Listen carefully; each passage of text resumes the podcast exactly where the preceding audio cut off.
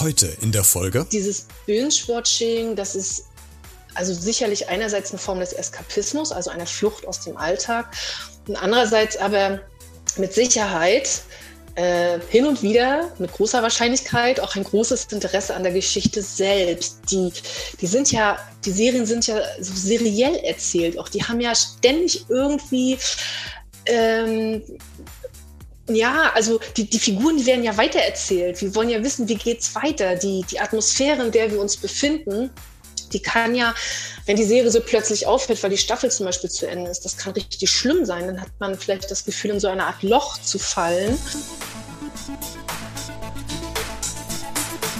Beredet.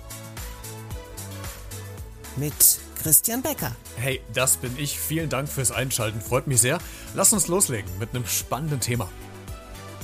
Heute zu Gast ich bin Wiebke Schwelgengräber und äh, hauptberuflich als Lehrerin tätig an einer berufsbildenden Schule und unterrichte da äh, die Fächer Deutsch, Philosophie und Psychologie.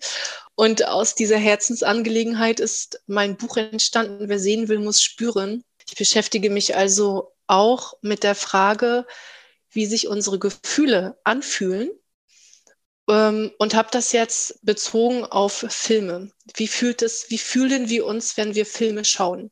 Und wenn wir Serien schauen. Und ich finde, das ist ein ganz spannendes Thema, weil Filme und Serien ja immer mit Emotionen belegt sind, die unterschiedlicher gar nicht sein können. Der eine findet das toll und entwickelt da Emotionen, der andere ähm, findet da überhaupt nichts. Da werden wir heute so ein bisschen drüber sprechen. Und äh, einsteigen würde ich gerne mit der Frage, welche Serie bingen Sie gerade zu Hause? Also zuletzt habe ich ähm, Herr der Ringe Binge-Watch tatsächlich auch. Genau, das war sozusagen die letzte Serie, die ich ähm, mir jetzt angeschaut habe. Ja. Gab es mal eine Serie, die Sie abgebrochen haben, weil es überhaupt nicht ging? Ja, Jetzt muss ich tatsächlich überlegen. Das sind einige Serien gewesen, die ich äh, vor allem langweilig fand. Ähm, das ist, soweit ich weiß, auch noch gar nicht so lange her. Das Schlimme ist, dass ich mich ganz schwer an diese Serien erinnern kann, weil eben weil die so langweilig sind. Das muss irgendwas auf Netflix gewesen sein, der Kastanienmann oder so hieß die, glaube ich. Ähm, das war mir zu, zu vorhersehbar alles. Ja, und ich, ich hatte, ich hatte tatsächlich überlegt, mir diese True Crime Serie mit Dahmer, also Dahmer anzuschauen und habe aber hatte irgendwie schon ein ungutes Gefühl, als ich da die ersten Minuten mir angeguckt habe und habe für mich gespürt, erstens, ich bin gar nicht in der Stimmung dafür, was sehr interessant ist weil die Stimmung ja ganz wichtig ist. Ähm, die, die, Stimmung, mit der man sozusagen schon in den Film und in die Serie reingeht. Ähm, und ich hatte aber auch gelesen, dass die Serie an sich etwas problematisch ist, ähm, was die Reflexion dieser Serie betrifft, die Produktionsbedingungen, sag ich mal. Okay, das ja. heißt, dann war das schon so das Ausschlusskriterium für die Serie. Lassen Sie uns mal genau. richtig in, ins äh, Thema oder in Inhalt reinsteigen. Ähm, es geht, wie haben ja schon gesagt, um Serien, um Filme und Emotionen, um Gefühle. Ähm, wann wird denn für uns quasi ein, ein Film oder eine Serie abstoßend oder anziehbar? Was, was passiert da im Kopf oder welche Voraussetzungen gibt es, damit mich so eine Serie oder so ein Film catcht oder auch überhaupt nicht fängt? Mm, genau. Ähm, also was macht, also eine Serie äh, oder ein Film, der uns anzieht, der muss natürlich, äh, also ganz banal eigentlich von der Geschichte her erstmal für uns interessant sein. Es muss also irgendwie was dabei sein, was für uns von Interesse ist. Ähm, das kann das Thema sein, das können aber auch die Figuren sein, die sich entwickeln. Und das ist ein zweiter wichtiger Punkt. Ähm, wir müssen oder dieser Film oder die Serie müssen uns in die Situation bringen, Empathie für die Figur zu empfinden. Und diese Empathie, ähm, ja, man, ne, das ist ja ein, ein relativ neues Forschungsfeld noch. Da wird auch von Spiegelneuronen gesprochen, dass wir also mitschwingen können äh, mit den Figuren. Aber es ist auch ein leibliches Phänomen. Wir spüren das also auch, wenn wir uns für jemanden anderen sehr interessieren. Und diese Figur, die muss in diesem Fall für uns authentisch sein. Das heißt, sie muss für uns in irgendeiner Form transparent sein. Wir müssen nachvollziehen können, warum die Figur sich so verhält, wie sie sich verhält. Wenn es zu viele Brüche gibt, wie ah, bei Herr der Ringe, die Serie jetzt zum Beispiel, die fand ich jetzt nicht so gut. Ähm, dann ähm, zum Beispiel Galadriel, die ist eine nette Figur, aber ich fand sie eher oberflächlich. Mir fehlte so ein bisschen die Tiefe in dieser Figur. Mir fehlte ähm, auch sicherlich so ein bisschen ihre Herkunft. Ähm, warum handelt sie so? Warum, warum bleibt sie jetzt zum Beispiel in Mittelerde und geht nicht äh, rüber mit den anderen Elben. Das sind so zum Beispiel so wichtige Fragen, die haben sich mir nicht erschlossen und dann kann ich nicht wirklich empathisch mit dieser Figur mitschwingen sind noch ein paar andere. Ne? So als, als Laie muss ich auch nachfragen, vielleicht auch naiv nachgefragt, also wenn es um Emotionen und Empathie geht, macht das einen Unterschied, ob ich eine Figur ähm, empathisch finde, die vielleicht in der gleichen Situation ist, wie ich bin oder ich war, oder die völlig gegensätzlich zu dem ist, wie ich eigentlich bin. Also ist äh, die Faszination, kann die in beide Richtungen gehen oder bin ich für irgendeine Art und Weise empfänglich? Also für die, die mir eher am nächsten ist oder für die, die mir vielleicht am am weitesten entfernt ist, aber trotzdem eine Faszination. Was zieht mich eher an? Das kann beides sein. Also ich musste gerade automatisch an Walter White denken von Breaking Bad. Ähm, das ist ja eine total spannende Figur, ne? weil er, ähm, also er weckt sehr viel Empathie am Anfang. Ähm, und je weiter die Serie voranschreitet, desto naja, ambivalenter, sag ich mal, wird mein Verhältnis, mein persönliches Verhältnis zu dieser Figur, was natürlich auch mit der moralischen Komponente dieser Figur zu tun hat. Ähm, und ich bin am Ende der Serie auch wirklich erleichtert, dass die Serie so ausgeht, wie sie ausgeht. Ich weiß nicht, darf ich das sagen, wie sie ausgeht? Ähm, okay, wir, wir, wir, nee, wir machen folgendes. Achtung, jetzt Spoiler. Äh, und dann können ja. die Leute einfach ein bisschen weiter vorspulen und dann können wir es jetzt trotzdem sagen, ja. Okay, also Spoiler jetzt, ne? Äh, Walter White stirbt und ich bin äh, sehr froh und erleichtert darüber, dass das passiert, weil ich mir dann diese tragische Geschichte des Walter White nicht länger antun muss. Sie wird äh, für mich äh, ein Stück weit abstoßend. Das ist ja, und das ist ja das Faszinierende, was dann ja wieder darum bedingt, dass ich Gefühle entwickle. Entweder, wie gesagt, entweder, dass es abstoßend ist oder dass es mich gerade noch mehr anzieht und, und fasziniert. Ähm, so, so ein weiterer Punkt, ich bin ja zum Beispiel einer, der, also ich kann mit so romantischen Serien nichts anfangen, das ist mir sehr langweilig. Ähm, ich brauche so ein bisschen Action, äh, auch so als Ausgleich zum Alltag. Also ich bin auch Lehrer und wir haben ja eigentlich Action schon genug, aber ich brauche dann abends was, wo ich mich dann einfach vor den Fernseher setzen kann und habe so ein bisschen Spaß, weil es da so brumst und bumst und äh, Lichter und sowas. Da bin ich völliger Fan davon.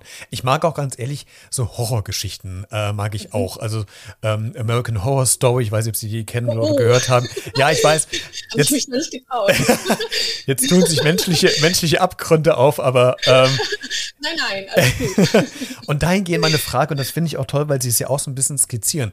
Stumpfen wir persönlich ab, wenn wir, ähm, ich sag mal, Horrorfilme anschauen? Also ähm, ist vielleicht so diese, ja, die, diese Grenze hin zum Gruseln oder zu dem, was wir eklig finden oder abschließend finden, nimmt die ab, je häufiger wir solche Filme schauen. Gibt es da so Tendenzen dazu oder kann man das gar nicht pauschalisieren? Ja, das ist eine super schwierige Frage. Also ich habe versucht, die in meinem Buch auch ähm, zu beantworten und ähm, bin selber immer noch nicht so ganz klar darüber. Also ich denke schon, dass wir in bestimmten Bereichen abstumpfen. Also wir entwickeln ja so eine Art Story Grammar, also eine Art Geschichtengrammatik. Ähm, je öfter wir mit bestimmten Geschichten in Berührung kommen. Und natürlich können wir auch aufgrund der Atmosphäre, die von diesem einen Film ausgeht, und Horrorfilme sind ja wirklich prädestiniert für das Schaffen von äh, wirklich spannenden und ähm, impulsiven und konvulsiven Atmosphären, sag ich mal, ja, dass man, also man will sich ja erschrecken. Das ist ja eine Lust, die wir daran verspüren, die wir ja auch leiblich, also körperlich spüren können. Äh, sonst würden wir das ja nicht gucken. Aber ich, ich denke schon, ähm, also das, ich kann jetzt nur aus meiner Erfahrung sprechen, bei Game of Thrones zum Beispiel. Ich ähm, hatte am Anfang große Schwierigkeiten, mir, also das zu binge-watchen. Ähm, es wurde besser. Ob das gut ist, weiß ich jetzt nicht. Aber es wurde besser, weil ich verstanden habe, wie diese ähm, Serie funktioniert und konnte auch diese Gewaltszenen besser aushalten. Es ist, denke ich, schon eine Form der Habituation, also der Gewöhnung.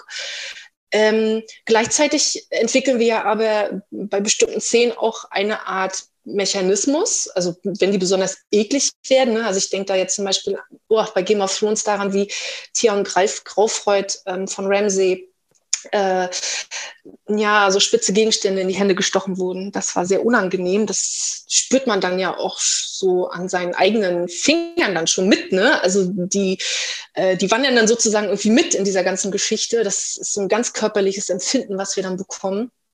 Und dieser Vermeidungsimpuls oder Fluchtimpuls, so nennt man das in der Psychologie, äh, der kann dann tatsächlich stattfinden, dass man dann also wegschaut äh, oder aus dem Raum geht, dass man versucht, diese innere Anspannung, die man hat, weil man sitzt dann ja da und ist angespannt und empfindet eigentlich auch eine Lust dabei.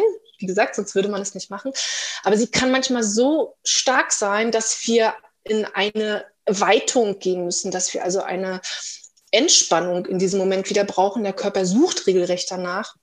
Und dann geht man raus und atmet tief durch oder man schreit in dem Moment. Das ist ja auch eine Form einer, man nennt das in der Philosophie auch eine Ausleibung, äh, dass man sich also sozusagen befreit äh, von diesem schrecklichen Moment. Ähm, und auch das ist eine gewisse Lust. Auf jeden Fall, da bin ich mir ziemlich sicher. Also einerseits denke ich, es äh, kann eine Gewöhnung stattfinden, um nochmal auf die Frage zurückzukommen. Und andererseits glaube ich aber, dass vielleicht nicht immer eine Gewöhnung stattfindet, stattdessen aber andere Mechanismen wie Flucht und Vermeidung dann auch eine Rolle spielen können. Und ich finde es ganz auch wieder interessant und da sieht man wieder so diese äh, Subjektivität. Game of Thrones, ich bin überhaupt nie reingekommen. Ich weiß ganz viele im Freundeskreis, die sind völlig begeistert und ich habe die, also ich habe die Serie, ich glaube, vielleicht war es auch zu wenig, äh, so, ich glaube, zwei Folgen gegeben und ich habe schon gemerkt, eigentlich habe ich in der ersten Folge schon gemerkt, das ist überhaupt nicht meins. Ich, ich komme da überhaupt nicht rein und das finde ich ja gerade das Spannende, wenn es darum geht, wie unterschiedlich ja dann doch die, die Geschmäcker an sich sind. Ähm, was wir in der Pandemiezeit in den letzten zweieinhalb Jahren ähm, wahrscheinlich ganz viele von uns gemacht haben, weil wir zu Hause waren, war dieses, und deswegen habe ich es eben schon gesagt, dieses Binge-Watching, dass man sich eine Serie äh, vorgenommen hat und mhm. hatte mal Zeit, die innerhalb von einem kompletten Wochenende oder vielleicht sogar von einem Tag, je nachdem, was es für eine Serie war oder äh, Film war, das anzuschauen. Was, was gibt uns Binge-Watching eigentlich? Also ist das nicht eher auf der anderen Seite dann doch so ein zusätzlicher Stressfaktor, fand ich, weil, also ich persönlich kann mit Binge-Watching überhaupt nichts anfangen, weil nach zwei Folgen, drei Folgen wird mir dann langweilig. Ich habe das Gefühl, dass die Serie für mich langweilig wird. Ich brauche immer so einen, so einen Break mal dazwischen. Also was gibt uns eigentlich Binge-Watching? Ich glaube, das ist ein ein totaler Fluchtinstinkt. Ich, also irgendeine Form von Eskapismus muss das sein. Ähm, die, ähm, also man, man kann sich ja ähm, richtig fallen lassen in eine Situation. Das ist wie wenn Kinder spielen, die können ja stundenlang spielen äh, und sind dann also mit dieser einen Sache beschäftigt und weg, völlig weg von dem, was äh, sie im Alltag normalerweise umgibt von Mami und Papi, ne? davon, dass es gleich Mittagessen gibt oder Armbrot oder so.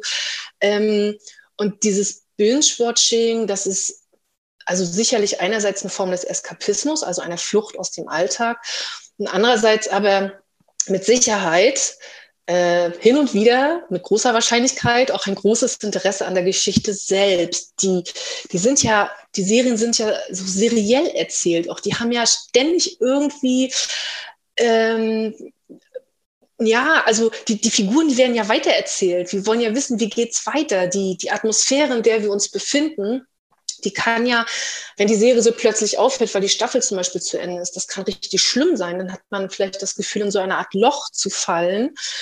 Das beschreibe ich auch in meinem Buch, wie sich das anfühlt, ja, dass man dann irgendwie noch so in dieser Enge äh, und, und sich so leiblich verbunden fühlt mit dieser Serie. Ähm, und die ist aber vorbei und, äh, und diese, ähm, dieser Gegenspieler des Vorbeiseins, der kann richtig fies sein, ja, weil man dann eine Art Sehnsucht entwickelt, vielleicht nicht unbedingt nach den Figuren oder so, sondern meine These ist, dass wir vielleicht so eine Art ähm, Sehnsucht nach der gespürten Atmosphäre entwickeln, dass diese Atmosphären, die wir uns haben fallen lassen, die uns regelrecht umfangen hat, sag ich mal, und so um einlullt, ja auch, ne, ähm, dass das vielleicht auch etwas ist, was wir vermissen und wonach wir uns dann sehnen. Können Sie vielleicht. Das ist nur eine Idee, ist eine Idee. Ja, das, aber da, da sprechen wir ja heute drüber. Aber äh, diesen Punkt vielleicht, ähm, haben Sie auch was rausgefunden dazu, wozu tendieren wir, wenn wir zum Beispiel, wenn ich jetzt überlege, äh, wir beide sind jetzt Lehrerpersönlichkeiten, äh, wir kommen jetzt äh, nach Hause ähm, und hatten vielleicht einen ziemlich stressigen Tag, weil die Klassen irgendwie total durch waren und zwar sehr anstrengend. Wie gesagt, ich tendiere dann eher zu Action-Serien. Sie auch oder brauchen Sie eher was Ruhiges?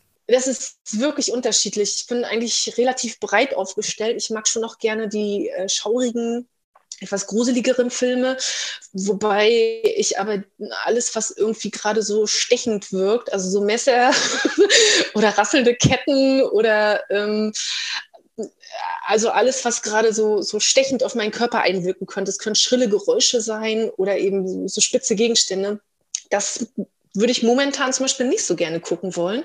Ich würde gerne eher so einen weichen Horror bevorzugen. Das heißt, was eher so ähm, dumpf und, ähm, und vielleicht ein bisschen monoton, ähm, so, so, so Thriller, so Psycho, Psycho-Horror würde ich eher gucken, genau. Also weniger was, was so in die Körper, was so in die Körperrichtung geht, wo ich mir das Gefühl hatte, oh, ich fühle mich gerade so zerstochen hier, sondern eher was so, was mich so ganz, ganz einlullt. Genau, also die, man, man nennt das dann protopathisch, also so alles, was eher so dumpf und mm, ist so vom, vom Tun her, sag ich mal. Ne? Ja. Ich würde gerne noch ein Fass aufmachen, vielleicht ist es auch gar kein Fass, aber ähm, vielleicht so Klischees bedienen, äh, was die Geschlechter betrifft, so Männer und Frauen. Ähm, gibt es da was, wo Sie sagen, okay, ja, das zeichnet eher so eine, eine Frauenserie aus oder typische Frauen, die diese Serien gucken oder im Gegenteil, das ist eher was für, für die hartgesottenen Biker, die dann abends nach einem Motorradtour noch nach Hause kommen also gibt es so Klischees, die ähm, geschlechterbehaftet sind oder kann man da auch schlecht äh, so, so einen Vergleich ziehen? Oh, das finde ich ganz schwierig. Also damit habe ich mich nicht beschäftigt. Ich weiß aber, ich habe in meinem Buch ähm, ganz, ähm, ja, also wirklich ganz bewusst in meinem Horrorkapitel. Also mein Horrorkapitel habe ich so angefangen, dass die Frau den Horrorfilm gucken will und der Mann sich ängstigt. Mein, mein Mann fand das gut. Mein Mann fand das gut, weil bei uns in der Beziehung wäre das auch eher so, äh, dass ich diejenige wäre, die sagt, komm, lass mal, lass uns mal den Horrorfilm gucken, während er so, naja. Ähm, bei bestimmten Filmen, ne? Also bei Silent Hill habe ich auch gesagt, ah, nee, guck mal erst mal alleine und dann sag mir, wie es war. Ähm, aber sonst finde ich das tatsächlich schwierig. Also das würde jetzt mehr in eine, ja, in die Frage gehen, inwieweit das Geschlecht eine konstruierte Geschichte ist und eine soziologische Perspektive, die habe ich jetzt in meinem Buch ähm, gar nicht bearbeitet. Ähm, wenngleich das eine wirklich spannende Frage ist, muss ich sagen. Haben Sie äh, die Erfolgsserie Dark gesehen? Ja, ja, die habe ich gesehen. Das mhm. ist ja eine Serie, ich finde, die unterscheidet sich insofern von anderen Serien, ähm, als dass das jetzt nicht so eine Serie ist, die ich einfach mal nebenbei konsumiere. Und das finde ich, ja. ist ja auch nochmal ein Punkt, ob ich Serien und Filme schaue, die ich einfach so Second Screen nennt man das ja auch, wo ich äh, mhm. nebenher vielleicht mal auf Twitter gucke oder bei Instagram mal durchscrolle. Das, das passt ja nicht bei, bei solcher Serie wie bei Dark, weil da muss man mhm. dabei sein und ich finde auch, dass das eine Serie war, ich musste, also wir haben es mit mehreren Leuten geguckt, weil ich den Austausch brauchte. Ähm, das, vielleicht lag es auch an meiner kognitiven Fähigkeit, die dann irgendwann eingeschränkt war, aber ich bin nicht immer hinterhergekommen, weil die doch ziemlich komplex ist. Also äh, was machen solche Serien mit uns, äh, von ihrer Komplexität her doch ziemlich hoch angesetzt sind, die man nicht so nebenher schauen kann. Da passiert ja auch was bei uns im Körper. Vielleicht aber auch anders, als wenn ich jetzt was nehme ich da mal, irgendeine Star Trek-Serie gucke oder so. Hm, genau, also übrigens, mir ging es auch so. ich, hatte auch schwierig ich hatte auch Schwierigkeiten, der Serie zu folgen und ich habe ich habe oh, oh, äh, den Fehler gemacht. Ich habe ein bisschen nebenbei geguckt und das war natürlich total unklug. Ähm, genau, also das ist tatsächlich eine Serie, die ist super komplex und die darf man nicht nebenbei gucken. Also nicht nebenbei abwaschen oder im schlimmsten Fall noch Staubsaugen oder sowas. Ähm, das hat natürlich mit der, mit der Geschichte selber zu tun, aber auch mit der Mehrdimensionalität, die diese Figuren einnehmen. Ne? Und ähm, was macht das mit uns? Also ich glaube, ähm, ich denke, dass die, dass solche Serien relativ lange nachhängen, ähm, dass wir uns lange an diese Serien erinnern, weil sie äh, uns also die ist ja auch atmosphärisch sehr interessant gemacht. Ne? Ähm, ich hatte ein bisschen das Problem, dass sie mich an Stranger Things auch erinnert hat, ähm, so dass ich mich nicht so ganz lösen konnte und sie nicht so sehr als eine als eine, ein, als eine eigene Kunstwelt betrachten konnte, sag ich mal, in die ich mich fallen lassen konnte. Das war tatsächlich mein Problem und deswegen habe ich, glaube ich, angefangen, sie irgendwann nebenbei zu gucken. Dennoch ähm, hat sie auch in mir sehr lange nachgewirkt und auch mich sehr lange zum Nachdenken angeregt. Also wir, das ist eigentlich spannend, ja, dass wir uns mit, mit Figuren äh, in unserer Freizeit oder auch im Bekanntenkreis beschäftigen, die ja gar nicht existieren. So, wir sprechen also über Figuren, die gibt es gar nicht. Ähm, und wir machen das voller Freude und sind äh, ähm, sehr ernsthaft daran interessiert, warum machen die dieses und jenes und wie geht es mit ihnen weiter? Äh, lebt die Person? Wer könnte jetzt hier der, der alte Mann sein? Ist das der und der? Ne? Ähm, das sind also so Fragen, die uns im Alltag mitnehmen. Und ähm, ich habe jetzt ich habe eine, ich hab eine spannende Lesung besucht von Samira El-Wasel und ähm, Friedemann Karich. Die haben ja das Buch Erzählende Affen geschrieben.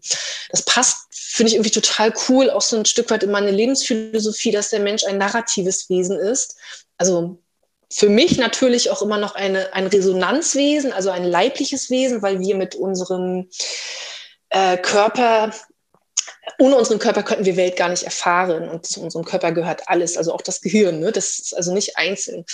Ähm, und die Geschichte, die wir erfahren, unsere eigene Geschichte, die Geschichte aus Dark und so weiter, ähm, die wirkt eben natürlich als Welt auch auf uns und unsere, unsere Interessen ein und ähm, wir äh, produzieren sie in irgendeiner Form auch weiter, ne? indem wir also mit anderen dann darüber reden.